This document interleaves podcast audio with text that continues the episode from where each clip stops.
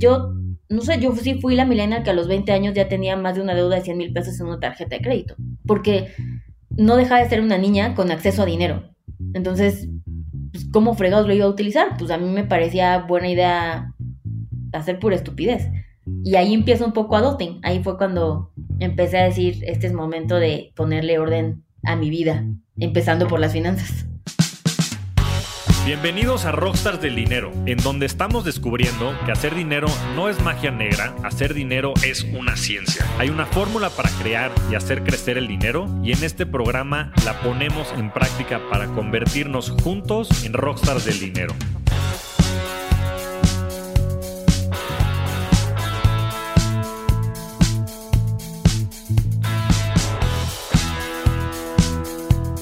Liliana Olivares es la creadora y CEO de Adulting, una compañía que ofrece ayuda a la generación millennial para tener mejor control de sus finanzas.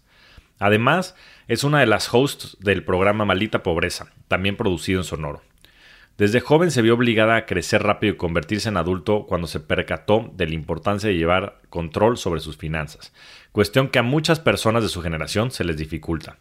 En esta gran conversación hablamos sobre cómo aprendió la ciencia del manejo del dinero, los inicios de adulting y de cómo su vida dio un giro de 180 grados en un momento inesperado. No pierdas tu tiempo, inviértelo en esta gran conversación con Liliana Olivares.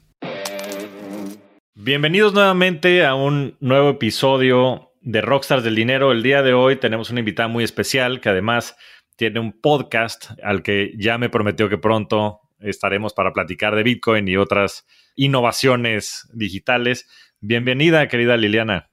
Hola, muchas gracias Javier. Obviamente, ya estás más que apuntado. Sí, porque además creo que hay, muchísimo que compartir en estos canales que estamos creando y quería empezar por ahí, que nos platicaras, Liliana, un poquito de, de tu pasado. Ahorita platicábamos fuera de audio que tú tienes algunas historias personales en las cuales te hubiera encantado que existieran algunos canales como este, adulting y muchas del este, malita pobreza y algunas de las, de las iniciativas que has estado haciendo. Entonces, platícanos de dónde vienes, cuál es tu background y, y sobre todo estos dolores financieros que has vivido en tu vida. Sí, totalmente. La verdad es que al final creo que construir lo que a alguien le hubiera gustado, que, que nos ayudara a hacer la vida más fácil, sí es una, una misión de vida. No sé si porque sí me fue muy difícil o pues nada más ya como de hobby, ¿no? Pero a los 17 años, eh, hablemos de, digo, niña normal, clase media, pero pues había ciertas expectativas, ¿no?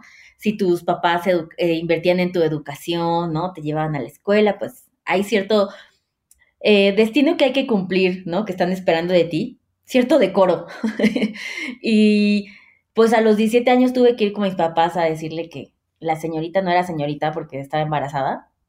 Y claramente fue como un shock familiar porque, pues, sí, güey, o sea, no, ¿no? O sea, iba en escuela de monjas todo el tiempo, y escuelas privadas súper católicas, era como de, no mames, ¿no? Lo único que no puedes hacer es eso, y yo, ¿qué creen?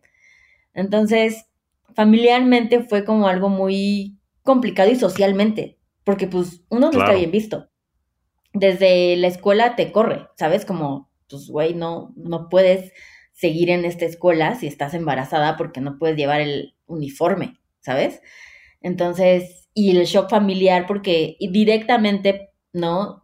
Tú eres papá, si viniera hasta tu cabeza y dijeras, puta, ya va a ser súper difícil, arruinó su vida, va a tener, ¿sabes? Como el nivel de, de, de, problemas que se le viene a la cabeza a un papá cuando le dicen eso y a una mamá, pues es claramente lo normal, ¿no? Y eso implicó que fíjate que mis papás lo hicieron muy bien. En ese momento no lo entendí, obvio, como nada, pero era muy, pues, ok, si quieres salir adelante, está perfecto, si van a tenerlo, se van a casar, whatever, háganlo, pero lo van a hacer solos, ¿no? Porque para mí era muy, o sea, relájense, todo está bien, no soy estúpida, seguro algo va a salir, porque yo no sabía lo que costaba la vida, esa era la realidad, ¿sabes? Como nunca me había enfrentado a nada. Entonces, también un poco de ego, ¿no? Y decir como, no se preocupen, obvio lo voy a resolver. Pues tuve que hacerme adulta en meses, o sea, literalmente meses, que me acuerdo en la primera vez que fui al súper, ¿no? Cuando nos mudamos, que ya, yo me, yo me casé a la semana que cumplí 18 años, o sea, yo estaba embarazada a los 17 en noviembre cumplí los, los 18 y a la semana nos mudamos a la casa, donde, bueno, un departamentito en el lugar más horrible del mundo porque que aparte yo decía, no es posible que vaya a vivir aquí, pero yo fingía que todo cool. Y fue un shock, ¿sabes? Como ir al súper es de los primeros recuerdos que tengo de lo que costaba la vida y de lo que me iba a enfrentar. Y yo decía, estoy bien estúpida, o sea, nadie, o sea, no tengo ninguna herramienta para hacer esto, ¿no? O sea, como pasé de estar en la escuela a hacer esto. Y pues nada, ese fue el primer gran reto de lo que implicaba tener que ser adulto tú mientras tratabas de sobrevivir, pero con el gran reto de también ayudarle a otro humano, uno que siga vivo, ¿no? O sea, ese es como el KPI, o sea, mantén vivo al bebé, porque pues tienes 18, ¿no? Y tú así de, what the fuck. Y la segunda es, ¿qué clase de vida vas a tener? Y era casi imposible estadísticamente que, la, que mi calidad de vida pudiera ser superada ¿no? A que si yo hubiera seguido mi destino normal y, ¿no? Que se esperaban que fuera, terminara, hiciera mi carrera y siguiera. Y pues sí, la, la, la estadística estaba bien baja, ¿no? No estaba de mi lado. Entonces, esa probabilidad le asustaba mucho a mis papás y entiendo ahora por qué. Y para mí fue lo que me motivó a decir como, ok, sí, o sea, ya vi que no va a estar fácil. ¿Cómo voy a hacer para que mi vida no sea lo que parece que va a ser, ¿no? Porque pues, ¿cuáles son las probabilidades de eso? Tuve la excelente idea de empezar a estudiar teatro, en donde obviamente no iba a vivir de eso, luego me di cuenta, pero mi vida, digamos, adolescente adulta, fue una serie de decisiones que tuve que tomar de forma muy errónea porque nadie me dijo cómo hacerlo y cometí mil errores, entre ellos financieros, ¿ok? que te digo que nadie me dijo qué hacer con la primera vez, con el primer sueldo que ganara, cuándo, cómo iba a ganar, qué tenía que ganar, qué me iban a pagar, qué eran las prestaciones de ley, cómo iba algún día a lograr comprar una casa, que no me podía, o sea, utilizar una tarjeta de crédito. Yo, no sé, yo sí fui la milena que a los 20 años ya tenía más de una deuda de 100 mil pesos en una tarjeta de crédito, ¿no? Porque no dejaba de ser una niña con acceso a dinero. Entonces, pues, ¿cómo fregados lo iba a utilizar? Pues a mí me parecía buena idea hacer pura estupidez. Y firmar todo. Firmar todo porque aparte no sabía cómo funcionaba nada. Nada. O sea, y fue como pegarse contra la pared una y otra y otra vez hasta que un evento muy específico en mi vida, para mí sí es como, sí es como el tocar fondo, ¿sabes? O sea, para mí a mis 23 años, que ya llevaba yo cinco buenos años de cagarla todo el tiempo, ¿no? O sea, ya deudas, pero no ahorros, o sea, nada, de no construir absolutamente nada. Obviamente para ese entonces ya estaba en un trabajo este, formal, ya había terminado mi carrera, etc. Em, que eso era como para mí un big deal, ¿no? Siempre fue muy claro que tenía que invertir en eso. Y pero a los 23 años como que mi vida colapsó en muchos sentidos. Em, yo ya estaba embarazada, porque en esta ocasión quiero mencionar que sí planeé tener mi segundo hijo, nada más para ver qué se sentía planearlo, pero ya estaba yo embarazada, para, que no se quede ahí.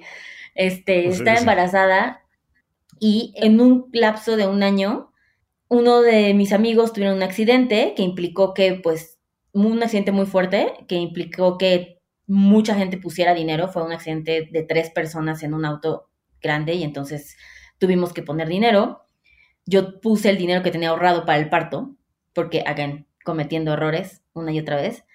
Eh, a los seis meses de eso muere mi papá y entonces resulta que también morirse es caro. Y a los cuatro o tres meses que nace mi segundo hijo Matías, nace con un problema respiratorio que implicó quedarse en un hospital privado, ¿no? Porque los dos partos fueron en un hospital privado, que me dejó en menos todo, ¿sabes? O sea, fue vender carro, fue vender todo lo que tuviera sala, muebles, absolutamente todo, ir a pedirle a los tíos que nunca querías ir a pedirles dinero. Y para mí lo recuerdo muy bien que fue como, ok, o sea, no puedo creer que no haya construido estabilidad después de cinco años de ganar dinero, ¿no? Y entonces ese fue el antes y el después de, de Liliana y, y ahí empieza un poco Adulting. Ahí fue cuando empecé a decir, este es momento de ponerle orden a mi vida, empezando por las finanzas. De ser adulto. ¿Y qué fue lo que cambiaste? O sea, digo, tuviste todo este periodo de, de aprender, de, de, tener errores que, porque coincido contigo, después en la escuela no aprendes nada. O sea, digo, te, te, te enseñan a sumar, restar, a leer, escribir, pero no te enseñan a vivir, ¿no? Y después es como que sales a la realidad pues digo, a distintas edades en, la adolescencia y te topas con, con la realidad, ¿no? Y, también me gusta pues, el approach de, de, tus papás. En, mi casa hacían lo mismo. Mamá siempre me decía, ¿sabes qué? Perfecto, tú quieres hacer lo que tú quieres hacer, pues lo haces con tus recursos, ¿no? Y, y creo que el, para mí este, este tema de formación, de, de, que me hayan ayudado como a asumir las consecuencias de mis decisiones, siempre fue algo fundamental, ¿no? A mí también me dijeron, oye, pues órale, pues no te gusta llegar a las, a las 2 de la mañana, pues consíguete dónde llegar a dormir. Pero, pero el punto de esto es, o sea, después, ¿qué haces? O sea, a los 23 años te pasa todo esto, terminas con, con una deuda importante, tienes que, ¿qué haces en ese momento? Digo. En ese momento me di cuenta que la ya para esa altura de mi vida, yo sí estaba siendo responsable de que como este nivel de responsabilidad de no de acknowledgement de decir, ok, hace cinco años no sabía, pero ya pasaron cinco años y debía haber aprendido. Yo para ese momento ya estaba en una empresa en la cual yo tenía mucho eh, responsabilidades administrativas. Estaba iniciando una carrera hacia estrategias de un corporativo en México, de una familia muy grande, que tiene una aerolínea comercial y teníamos varios negocios aquí, bueno, teníamos, los operábamos varios negocios en México, en Israel y en Nueva York. Y ese ya era un punto donde yo decía, o sea, para mí te lo puedo decir así, Javier, que me acuerdo perfecto que estaba en, el, en la cama del hospital cuando dije, no vamos a salir de aquí. O sea, el bebé no está cooperando en lo absoluto para pagarse algo, o sea, lo va a tener que dejar empeñado. Y dije, pero what the fuck, ¿qué he estado haciendo estos últimos cinco años? Yo me dedico a, hacer, sí, claro. hacer esto. ¿Por qué no lo hice para mí? Qué falta de, de, de conciencia y hasta de amor propio, ¿no? O sea, de nunca creí que era necesario construir para mí. Construía para otra gente, ¿no? Y, entonces, y administrabas, administrabas los recursos para esta familia de, este, probablemente múltiples. Sí, administraba empresas muy complejas ¿sabes? O sea, ellos tenían diferentes empresas de negocios, desde aviación privada, aviación comercial, desde una fábrica de plásticos, una fábrica, una empresa de seguridad, o sea, era, el scope era bastante grande y yo dije como, bueno, o sea, ¿por qué no estoy administrando lo que más debería hacer, que es mi futuro? Entonces dije, a ver, con ese nivel de dedicación y de disciplina que hago para mis negocios, lo voy a hacer con mi vida personal, ¿no? Como que nunca, nunca había volteado a ver un poco al interior y decir, güey, ¿cuáles son tus metas? ¿O qué quieres tener? ¿O cuánto, cuánto vas a tener ahorrado al año? Así de sencillo. Así como yo tenía KPIs eh, para allá, nunca los tenía para adentro, ¿no? Entonces dije, no, o sea, en mi vida me vuelve a pasar algo así. Porque el costo mental que implicó para mí eso fue devastador. O sea, fue una parte no solamente es frustrante, sino aparte un coraje, pero conmigo misma, ¿no? Porque yo sí lo pude haber hecho. Tal vez la Liliana de los 18 años, pues sí, en efecto, la fuiste cagando y fuiste aprendiendo, pero ahorita, ¿sabes? Entonces empecé a hacer a un nivel de disciplina y ahí literalmente empiezado, empecé a crear un Excel. Nada, nada, este, majestuoso ni nada, ¿eh? Un Excel en donde empecé a crear como una metodología para administrar mi dinero, ¿no? obviamente tienes los recursos básicos de un presupuesto, que tienes tus ingresos, tus egresos, etc. Pero era una posibilidad de crear un presupuesto que era viable para la vida que yo estaba planteando, ¿no? Entonces empecé a poner literal así, sí había metas, KPIs, había montos, había cuándo y a ver cómo demonios iba a hacer cada peso y cómo lo iba a utilizar bien. En ese momento no había nada de inversión, ¿ok? En ese momento el objetivo era cómo empiezo, y ya, para, ya, ya invertir era como una especie de algo más sofisticado que iba a llegar más allá, ¿no? Y entonces en ese Excel empecé a poner orden mi dinero. Y entonces empecé a tener un presupuesto y empecé a seguirlo y empecé a cumplirlo. Y empecé a seguir, pero te digo que de verdad, así religiosamente, ¿eh? Hasta la fecha te puedo decir que yo tengo todo mi dinero contabilizado desde el 2008, ¿no? Entonces, así, o sea, puedo ver cuánto gastaba de gasolina hace 10 años, ¿no? Y entonces empecé a hacerlo con ese nivel de estrategia también para mi vida. Y era como de, no, qué estúpida, es que me sale más caro vivir a una hora y media que vivir acá, aunque pague una, renta más cara, ¿no? Entonces, todo lo que yo empezaba a hacer y em, tenía ya de, de, de background de negocio, pues lo empecé a hacer conmigo. Y empecé a pagar mis deudas, ¿no? Y empecé a, ok, ya, ya salimos de esto adelante, bla, bla. Y poco a poco, me tardó dos años comprar mi primer departamento. A los 25, esa fue una de mis primeras metas. A los 25 años tengo que estar comprando mi departamento porque ya, o sea, ya existen dos niños, debería poder tener esto, ¿no? O sea, como de... Y, again, no te estoy diciendo que un departamento en la del Valle 5 millones. No, no, no, por supuesto que no. Pero había la meta de este es mi budget y sobre esto lo voy a hacer. Y literalmente el 7 de noviembre, que es mi cumpleaños de mis 25 años, estaba en hipotecaria de Vancomer firmando mi, mi departamento, ¿no? Y para mí era como, ok. Y a partir de ahí fue como, esto es lo mío. O sea, yo con metas y un plan, a huevo, ¿no? O sea, es lo único que necesito. Y empecé porque de repente, imagínate, llegaban primos, como que creció una generación de millennials muy talentosos en profesiones muy peculiares. Por ejemplo, mi primo empezó a ser head del departamento de 3D para una agencia de efectos especiales en México, ¿no? Entonces era como algo muy, o sea, ¿no? Mi prima en un marketing digital hace 15 años, ¿no? Entonces como que empecé a tener un círculo donde fuimos creciendo y empezando a ganar, digamos, obviamente above del promedio, ¿no? Y entonces ellos eran como, oye, pues no madre, o sea, no sé ni madres de qué hacer con mi dinero, tú hace dos años vivías endeudada, ¿qué hiciste, no? Y era como, ah, claro, no te preocupes, voy un domingo y te platico. Ah, ok.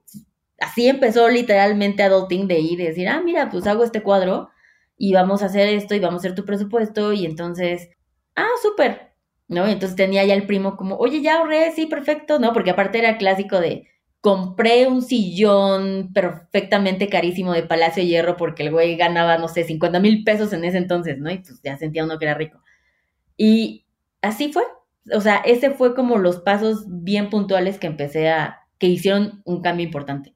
Tienes toda la razón y, creo que lo más complejo tal vez de todo este tema de ser adulto es que a la gente le llega en distintos momentos, ¿no? A ti por las diversas circunstancias pues a los, a los 17 te tocó ser adulto y chance te diste cuenta hasta los 23 que necesitaba hacerlo.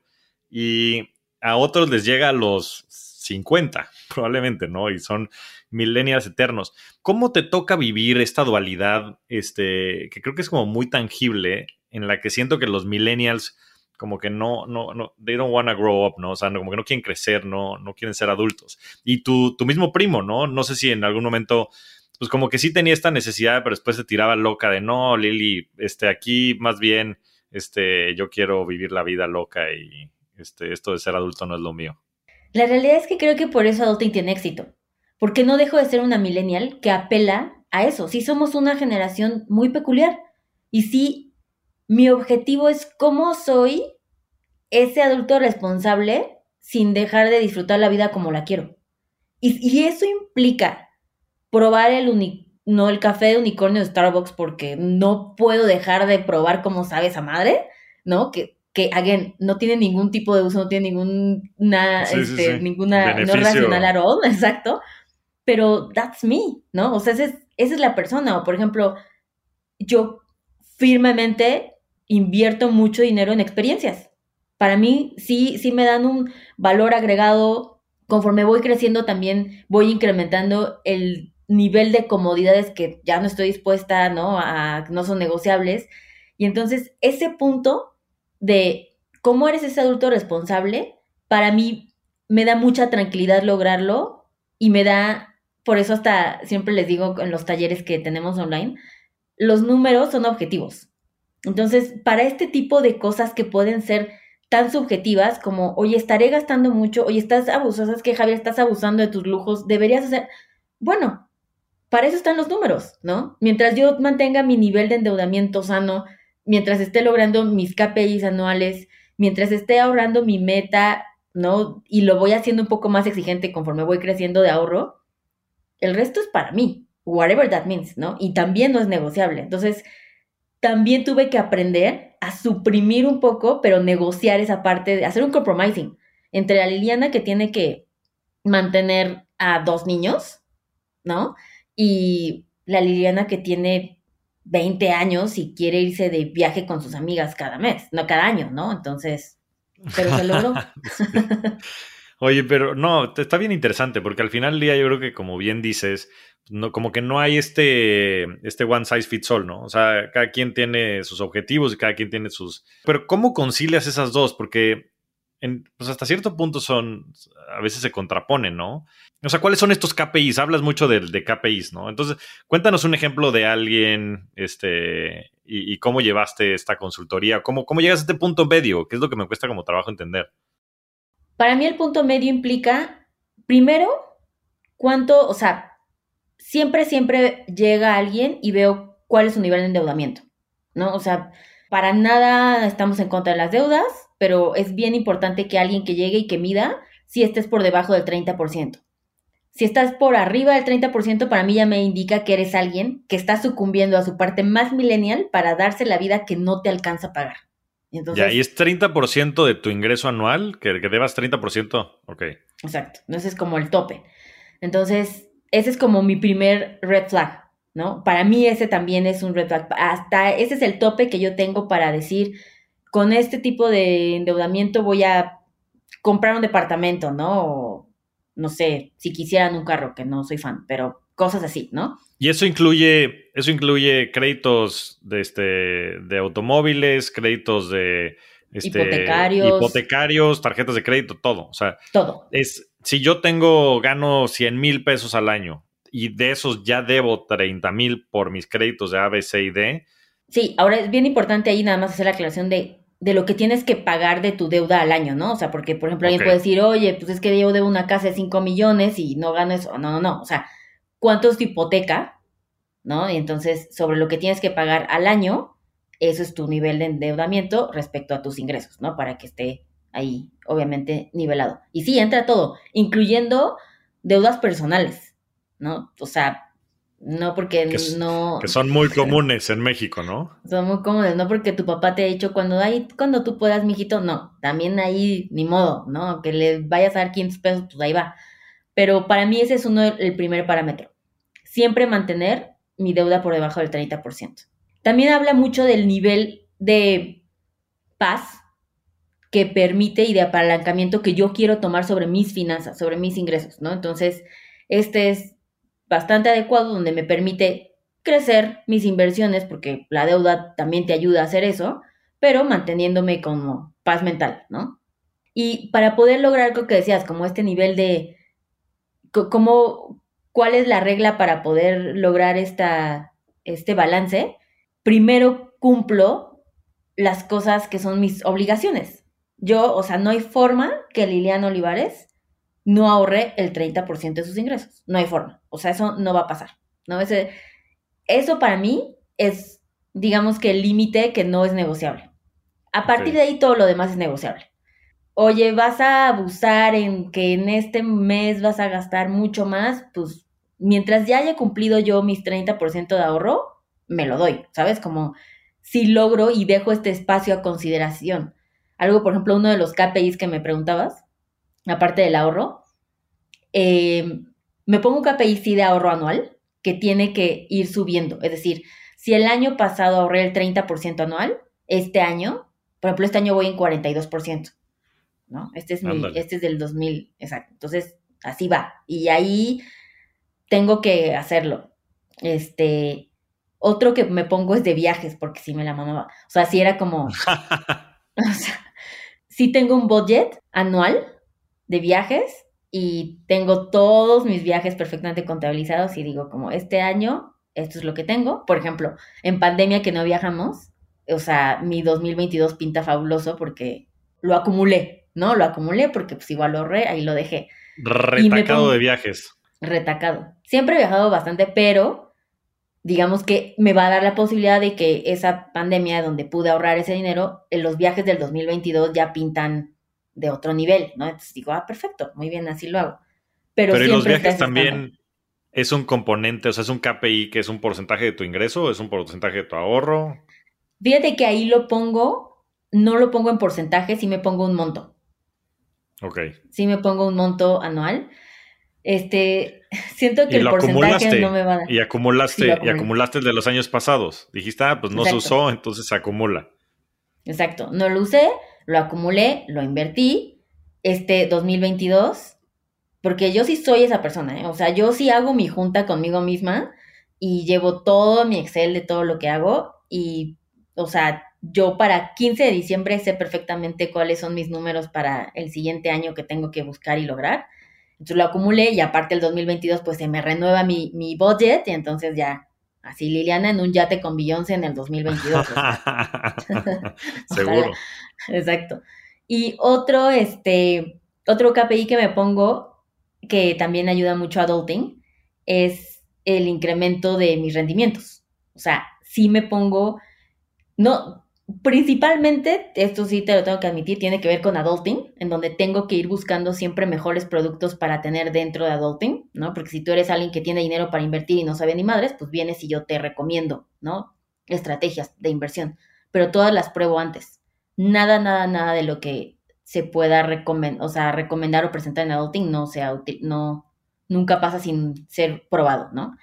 Entonces sí voy incrementando y eso también a mí Liliana Olivares me demuestra qué tan sabi me vuelvo con, con y estratégica me vuelvo con escoger mis inversiones, ¿no? Y también eso ha hecho que me vuelva un poco más agresiva en mi portafolio, ¿verdad? Porque pues, tengo que ir logrando eso. Pero ¿qué tienes que lograr en los rendimientos? ¿Tienes que lograr un rendimiento de tus Voy incrementando el rendimiento que obtengo anual, exacto, como de, ah, bueno, digamos que en proporción este año gané de todo mi dinero 15%, pon tú, ¿no? Ok, el siguiente año es el 17%. Entonces, como de, oh, fuck, ok. Ah, pues eso, se va a poner, eso se va a poner interesante. Ahí, si sigues con ese rendimiento, me avisas para darte mi dinero porque este, vas a llegar. Pero ¿en dónde inviertes? Platícanos en dónde inviertes. O sea, ¿qué productos has descubierto que crees que son buenos? Mm, fíjate que fui una persona que sí invertí, o sea, soy muy tengo un perfil de riesgo bastante, diría que aguanto bastante bien el riesgo porque también entre más voy conociendo, como que eso me da seguridad, ¿no? La información es poder. Entonces, te puedo decir que hace siete años mi portafolio era literalmente 90% conservador, así lo más ñoño de que Liliana se iba a CETES y ya de hueva. O sea, yo viví mucho tiempo con mi fondo de inversión en Scotiabank, por ejemplo y de, liquidez diaria, o sea, ni siquiera algo que me fuera a pagar bien, ¿no? Y a mí me mamaba tenerlo ahí y yo decía, perfecto, 36 pesos, ¿no? Y era como de, bueno, ya. Pero eso me dio como la seguridad, ¿sabes? De ir aprendiendo. Ahorita ya es mucho más moderado. Em, algo que yo soy muy fan de fintech, entonces, por ejemplo, algo que invierto mucho es en crowdfunding. Eso es algo que me gusta mucho. Invierto también bastante en Sofipos.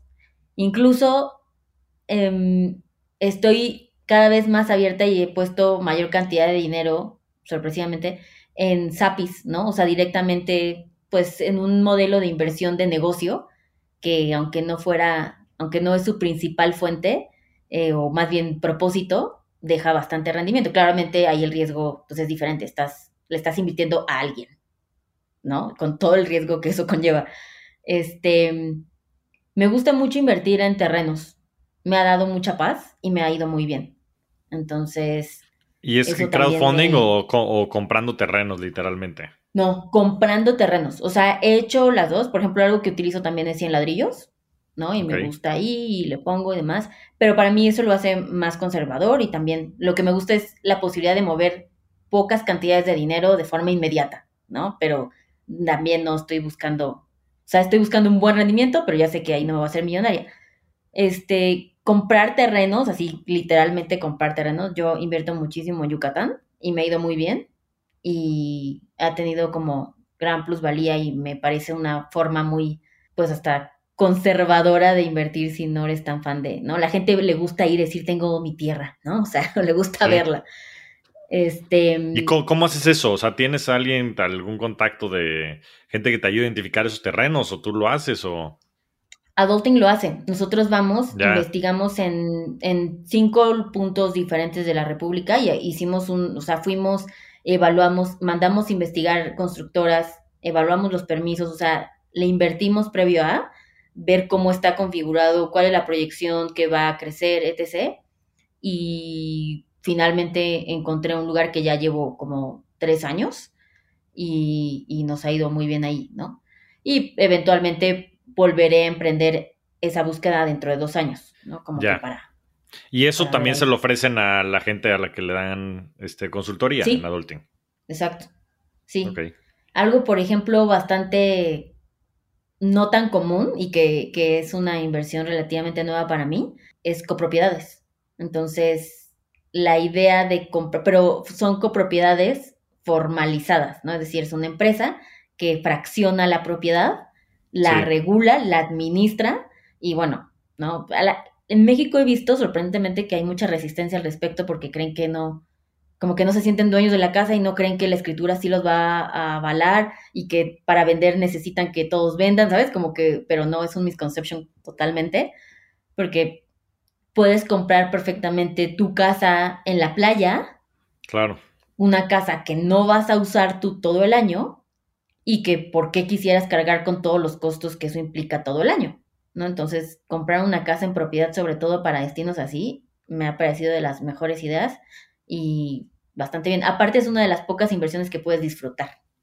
Claro. O sea, actually, puedes ir. Y además viene de un modelo de negocio que era como muy popular, ¿no? De, son estos de los tiempos compartidos. Digo que eran hoteles, era otro el concepto, pero también pues tenías este modelo en el cual tenías X semanas al año, ¿no? Y, Exacto. Y lo haces a través de alguna empresa como que lo administra o lo haces a través de alguna fintech. O sea, ¿se puede hacer online o es, o es también un servicio No, que ustedes ofrecen? no es online, es un servicio que también ofrecemos. No es online, es una empresa física 100% que hace esto. Ellos compran los terrenos, construyen, venden fraccionado y administran el fraccionamiento, la residencia cuando, cuando la entregan.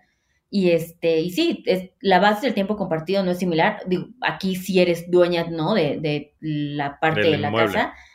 Del inmueble, no tienes que conocer al humano con el que compraste. Las casas son súper casas de súper nivel. O sea, por ejemplo, te estoy hablando de una casa en la playa que cada fracción costó 2.5 millones de pesos. Es un, es un caserón, porque eso es lo que costó cada fracción. Que ya viene amueblada, que eso también es otra cosa, y que la es una, mantienen una fracción de, cuánto, de cuántas fracciones. O sea, de cuatro. Se divide ya. en cuatro. ya, ya, ya. Ok. Se divide en cuatro para que cada quien tenga una semana al mes. Ya.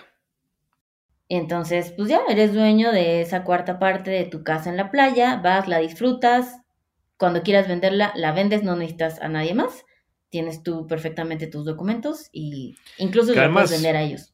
Hace sentido, ¿no? Porque est- estas segundas casas, pues nunca vas a, a menos de que te vayas, te quieras ir a vivir allá, pues nunca las, las usas así full time.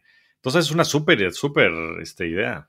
No, aparte ah, está divinamente bien construido. Para empezar, yo les recomiendo que nunca hagan esto con sus familiares, porque ahí te empieza el problema, o sea, de cómo la vamos a decorar. No es que tú llegaste, es que tú rompiste el refri. O sea, cuando lo haces a través de una empresa, te olvidas de eso. Es perfectamente business wise, ¿no? O sea, lo haces, Buen alguien más punto. lo hace, pero, pero aparte, tú llegas a, o sea, yo llego a la casa y la administración de la casa se hace cargo de que tú, Javier, vas a llegar con tu familia, ponen tus sábanas, tus toallas, tus platos, y entonces tú llegas y tu casa, ¡pum!, se convierte esa semana en tu casa. Tú te vas, ellos, ¡zum! y la ponen para la siguiente semana. Entonces, sí tienes tú como Tu este casa. nivel de sentirlo personal, exacto. Está, está, está buenísimo eso. Y es, y Sí, además, pues todo este tipo de propiedades más con estas facilidades, yo creo que, que suena que pueden tener buena plusvalía. Y sobre todo, como dices, a veces no, no nada más el valor es en el rendimiento, sino también en el disfrutarlo, ¿no? Yo coincido contigo. Una de mis mayores inversiones y lo que más me gusta es viajar y conocer el mundo.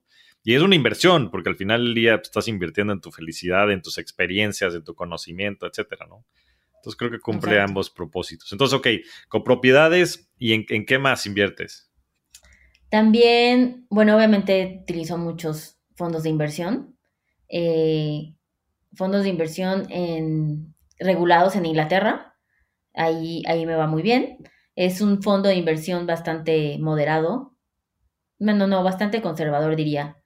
Y por supuesto también tengo parte de mi portafolio en directamente ETFs, ¿no? No soy, no soy, yo no opero directamente, no soy fan de hacerlo. Creo que requiere mucho tiempo del que no tengo y para mí me es mucho más fácil poder poner mi dinero a trabajar en cosas que ya sé que van a estar creciendo y que no requieren de mi atención, ¿no? Entonces, si lo voy a hacer así, es, yo soy fan de pagar comisión de trading para que alguien lo haga perfectamente con un experto, pagar mi comisión con la huella que eso implique y voy a ser muy feliz y ya, ¿no? Y también me gusta hacer eso, lo hago de una forma eh, muy éticamente posible. Sí me gusta investigar un buen de, ok, mira, sí quiero este nivel de riesgo, esta es la cantidad que estoy dispuesta a poner y estas son las empresas que me gustaría invertir, ¿no? O sea, yo sí fui la persona que en cuanto hubo empresas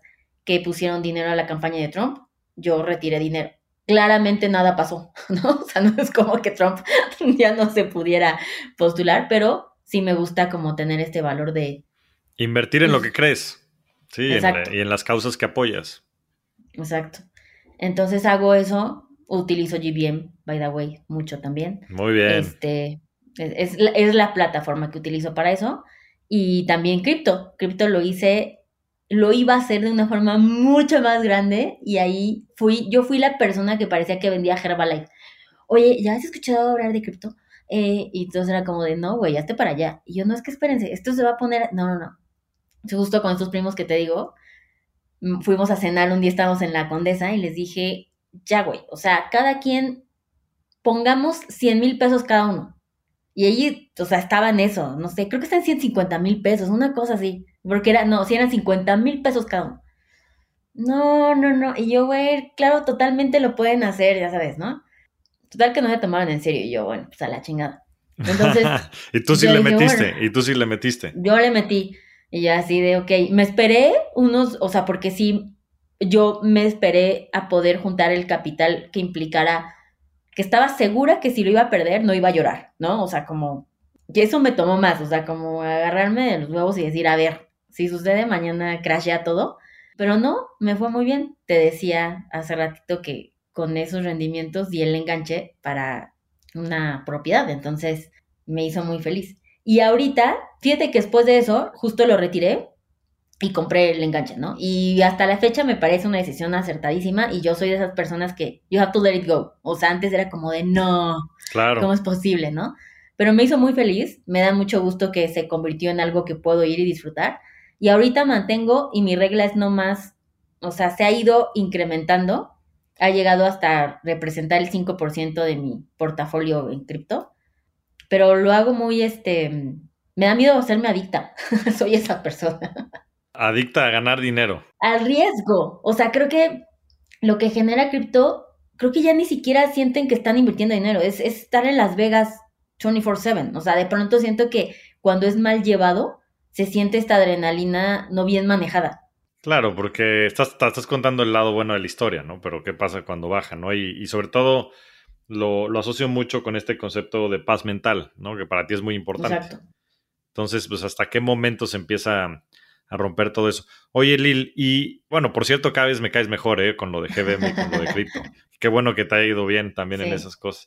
Pero, y, me imagino que en eso también has cometido errores. Has perdido, has perdido dinero. O sea, que has aprendido de invertir también en las Totalmente.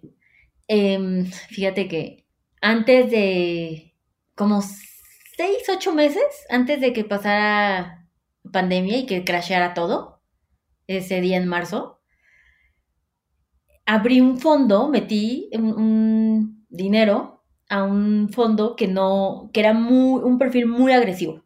Era muy agresivo y no lo tomé con seriedad. Como que ya sentía que, pues sí, está bien, aunque sea agresivo, that's fine, pero ay, X, o sea, como que igual me ha ido bien, ¿no? Entonces como que no, no le di ese nivel de relevancia. Entonces metí dinero y aparte debía verlo, o sea, el, el lesson es debiste haber puesto atención a todo lo que implicaba y haber tomado con mayor seriedad el monto que eso implicaba para ti, ¿no? Llega, este, y sí, los primeros meses fue súper bien, como buen fondo que tenía este nivel de riesgo, también los rendimientos estaban por arriba del 30% anual, ¿no? O sea, eso es lo que, lo que implicaba ahí. Y llega COVID, el mundo crashea, y yo todavía me acuerdo estar en la cocina viendo las noticias y decir, No, así me acuerdo cuando estaban pasando todo, como Slim perdió no sé qué, y ya, ya sabes, como condicionó toda la lista de todo lo que perdieron, y yo decía, no, estar culerísimo ser ellos, ¿no? y me llama mi asesor, y yo, ¿sí qué pasó? Oye, Liliana, pues mira, te tengo una mala noticia, ¿no? Y yo, ok. Total que me quedaron 86 dólares en esa cuenta. Y dije, fuck, o sea, y dije, estoy segura que nadie se siente peor aunque ellos es mucho dinero, nadie le hizo daño tanto como a mí, ¿no? Y me tardé mucho tiempo en cómo me deshacía de ese sentimiento, ¿sabes? De puta, o sea, o de fracaso, pero de estrés. En efecto, sí, no, no, no alteró mi vida, no me quedé en el puente. ¿Me dolió? Sí. O sea, claro que, que en ese momento también financieramente sí tomó, o sea, un, un tiempo recuperarse de eso, pero sobre todo lo mental, ¿no? Y lo que haces y lo que aprendes. Y, la confianza personal de qué tan asertiva eres y qué tan estratégica estás siendo, ¿no? Y luego fue como, mira, esto es lo que he aprendido, o sea, desde ese día, este año y medio ha sido para trabajarlo, ¿no? Y fue como, ok, no me vuelve a pasar esto, voy a ser mucho más consciente de lo que pongo, sobre todo es, es eso, ¿no? Que tú estés consciente de lo que implica estar ahí.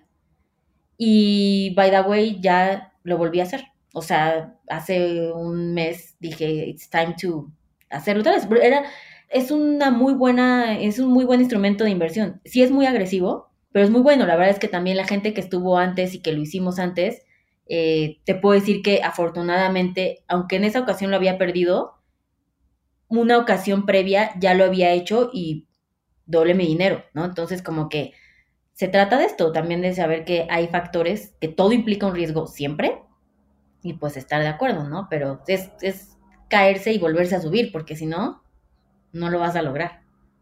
Claro, sí, sí, no, y hay que aprender de los errores y, como dices, a veces lo más difícil es quitarte eso de la cabeza, darle la vuelta y, y, move on, ¿no?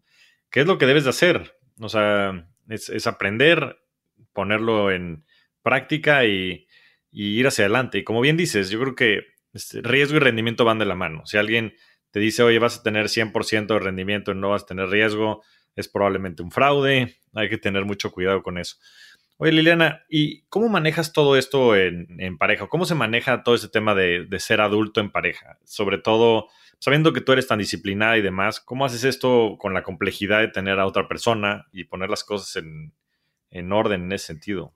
Fíjate que yo creo que mi misma personalidad me ha permitido que las, mis parejas sepan que el dinero es algo con lo que vivo y que no temo hablar de él, ¿no? En esta casa que se hace adulting, pues se habla de dinero 24/7, ¿no? Mis hijos, tengo un hijo de 10 años que ganó 170 pesos el fin de semana y me dijo que dónde lo invertía el 30%, ¿no? O sea, pues sí, van a saber, o sea, en esta casa se habla de eso y, se, y se enseña mucho el valor del dinero y con mi pareja siempre ha sido muy claro y muy honesto como, a ver, yo, o sea, y eso te lo, desde siempre, yo puedo aportar esto, ¿no? O sea, por ejemplo, en pandemia nos mudamos, ¿no? Entonces fue como, ok, esto va a durar para largo, queremos estar en este departamento, pues no, vamos a querer estar en un lugar, en un espacio más grande, ok, yo hago mi porcentaje de lo que estoy dispuesta a poner para eh, vivienda,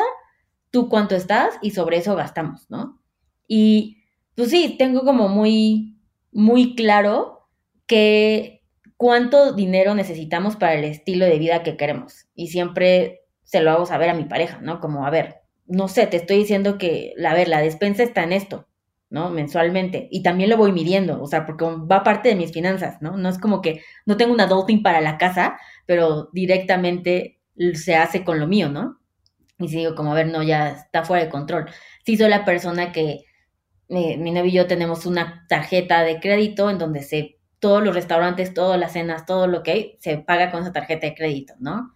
y nuestros mismos puntos se utilizan para los viajes que nosotros hacemos. Tenemos una tarjeta de crédito que usamos Rappi y ahí se va toda la despensa. Y somos las, o sea, Rappi lo vamos a tronar nosotros, o sea, todo el cashback, así yo utilizándolo, ¿no? Entonces, sí, y también he aprendido con el tiempo que es bien importante llevar el control, pero también designar responsabilidades. No soy la persona que quiero mm, que quiero llevar todo el control, ¿no? O sea, entiendo los parámetros, informo los parámetros financieros con los que se está llevando, pero oye, pues tú te haces cargo de pagar estos servicios y yo de pagar esto, ¿no? O sea, como que antes era mucho más control freak en ese sentido porque como yo era toda una controladora en dinero, y ahora no, simplemente llevo el control del dinero, pero las responsabilidades se dividen 50-50 siempre. Muy bien. Sí, porque es un tema bien importante. Y después yo creo que el otro tema es el que decías, ¿no? Cómo tus hijos y, y en general tu entorno vive el dinero a partir de, pues, de quitar y de eliminar estos tabúes, ¿no? Que después, pues no sé cómo era en tu casa, pero este, por lo que describe seguramente el tema del dinero no era muy abierto. y, y, eso te forma muchísimo, ¿no? Y yo creo que hacia adelante también es una gran responsabilidad que tenemos como, como padres de familia. Oye, Lil, y cómo, que además creo que acaba de salir un podcast de esto, este, en, en Maldita Pobreza, que recomiendo a todos que vayan y, escuchen tu podcast, pero ¿cómo, inviertes? ¿Cómo, ¿Cómo, se ve tu, tu portafolio de inversiones? Eh, pues un poco lo que te decía, en general mi riesgo overall es moderado. Mantengo mi fondo de inversión en algo muy conservador, lo mantengo en Hey Banco ¿no? Este, y siempre estoy muy consciente de que nunca hacer un fondo de emergencia y que quiero que siga estando protegido por el IPAB y todo esté en esas cantidades. Entonces, siempre mantengo mi fondo de emergencia en un fondo de banco con liquidez diaria o en este caso, pues, Hey Banco, que es banco digital. Em, lo más arriesgado que tengo, en efecto, pues ahorita sería este, este fondo de riesgo que te hablaba y cripto, ¿no? Y eso siempre trato que no pase del 10%. Ahorita está en un 11 y dije como, no, no, a ver qué le hacemos. Pero sí, como que lo mantengo ahí. Y el resto sí es bastante moderado, o sea, sí mantengo, utilizo varias OFIPOS para poder hacerlo. ¿Qué más? Tengo crowdfunding. Fíjate que algo que no soy tanto de invertir y ahorita que te lo platicaba me, di cuenta y apenas lo estoy haciendo, que es la inversión en, negocios. O sea, apenas acabo de, este, en negocios directamente, ¿no? No a través de, crowdfunding. Este, acabo de, poner ahí una cantidad. No soy, creo que requiere suficiente tiempo para que analices lo que, eh, lo que entiendes lo que va a pasar y Adulting no me permite hacer eso para otras empresas, ¿no? Entonces, por eso creo que Los Ángeles inversionistas pues se dedican 24/7 a estar haciendo eso, o sea, that's the business, ¿sabes? En sí. Entonces, no soy no soy muy ávida de hacerlo por falta de tiempo, pero me gustaría hacerlo más. Ahorita que lo hice con es una es una cadena de spas que, que está abriendo y me gusta como sí fue como, oh, siento que es momento de, de estar buscando hacer esto, ¿no? Em, ¿Qué más? Fondos de inversión varios, sí. Aquí, este, y bueno, terrenos, sí, lo que te decía, bienes raíces. Este año incrementé mucho bienes raíces, como que así, así se estuvo dando. Y, y sí, intento, al menos me puse de meta que cada cinco años pudiera comprar un bien inmueble, ¿no? Entonces, este año ya se hizo. Entonces vas a acabar con, muchos bienes inmuebles. Eso espero. Yo sí, ese es vivir de las rentas, hacerse, hacerse ahí el, el, real estate. Pero no, también requiere sus tiempos y sus retos, ¿eh? O sea, ahorita que justo acabo de hacer esto en junio, sí fue como la atención de tener ahí el, el inmueble, la responsabilidad de que tú tienes que rentar, ¿no? O sea, como para que dé lo que cumple el plan y calzar todo perfecto para que dé los números de la renta que quieres tener, etc. Sí, este, o sea, estuvo padre, pero sí prefiero cosas que no necesite yo ponerle tiempo, nunca, ¿no? Muy bien. Oye, Lili, ¿cuál ha sido tu mayor aprendizaje financiero? Mi mayor aprendizaje financiero, híjole. De tu etapa de los 17 a los 23. este, mi mayor aprendizaje financiero definitivamente creo que subestimamos, o sea, y entiendo por qué, porque cuando hasta lo digo me suena de ñoño, pero no hay forma en la que yo no hubiera podido hacer nada sin un presupuesto. Y a cada persona se le ve diferente, ¿sabes? Estamos hablando desde tú en tu agenda hacerlo hasta ya me imagino los asesores de Jeff Bezos con lo que, se, lo que implica ese budget, ¿no? Pero al final, el presupuesto para mí se, se traduce en atención a construir y a poner atención en tu dinero. Y pareciera tan obvio, pero la neta no lo hacemos. O sea, muchísima gente no tienes idea de cuántas personas no saben exactamente cuánto ganan. Deja cuánto gastan. Cuando llega un cliente en Adulting a una asesoría personalizada, le hacemos una entrevista, ¿no? Una de las preguntas es, ¿cuánto ganas al mes? Mm, pues como 35. ¿Cómo?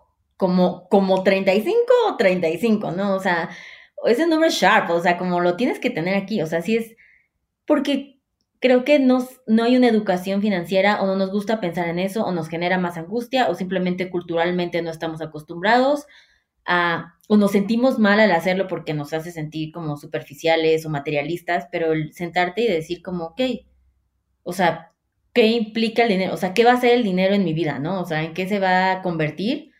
Pues en esto y esto y esto. Entonces, mi mayor learning by far, o sea, sin eso no hubiera hecho nada, o sea, nunca hubiera tomado esa conciencia. Sí, pues yo creo que eso es bien importante, empezar como bien dices de los basics, ¿no? Y de ahí para arriba. Oye, Liliana, ya, ya por último, la pregunta que le hago a todos mis invitados es, ¿cuál ha sido tu mejor inversión? Y eso lo digo como en el más amplio sentido de la palabra.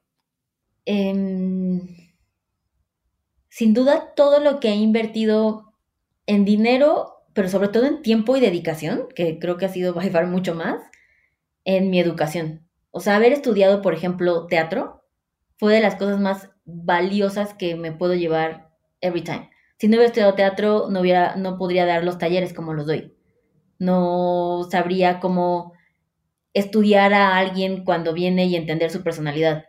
No, ¿Sabes? Como no podría dar conferencias, no podría hacer, o sea, no sabía el valor que me iba a dar y que no debía tener nada que ver relacionado a teatro, ¿no? Pero los skills que te da y que me dio a mí eso fue otra cosa, ¿no? Hace mucho tiempo cuando estaba embarazada de, mi primer hijo, pagué un curso que no podía pagar y valió cada centavo, un psicoprofiláctico de parto acuático, por ejemplo. Y los dos nacieron en agua. Y, o sea, hace 15 años cero había eso, ¿no? Era como de qué diablos, o sea, ¿no? Y esta era una dula, una, una señora ya grande, sueca, que vino a México y abrió, o sea, ella fue la primera persona en abrir la liga de parto acuático en México, ¿no? Entonces todo era como muy hippie, muy random. Este, obviamente no era barato su, su curso, pero ese tipo de educación, ella me dio las skills para lidiar con estrés en mi vida, ¿sabes? Como hay técnicas de mentales, así literal meditaciones y yo soy cero wellness, mindfulness, something like that. Eh, mi novio sí es muy yogi y todo y yo soy todo lo contrario. Pero esos skills es lo que me permite que cuando todo esté un nivel de estrés, porque cuando trabajas con el dinero de la gente es muy estresante, que estamos hablando de, de su futuro, de su patrimonio, ¿no? De su bienestar es una responsabilidad muy grande que tenemos en adulting y me la tomo así todos los días.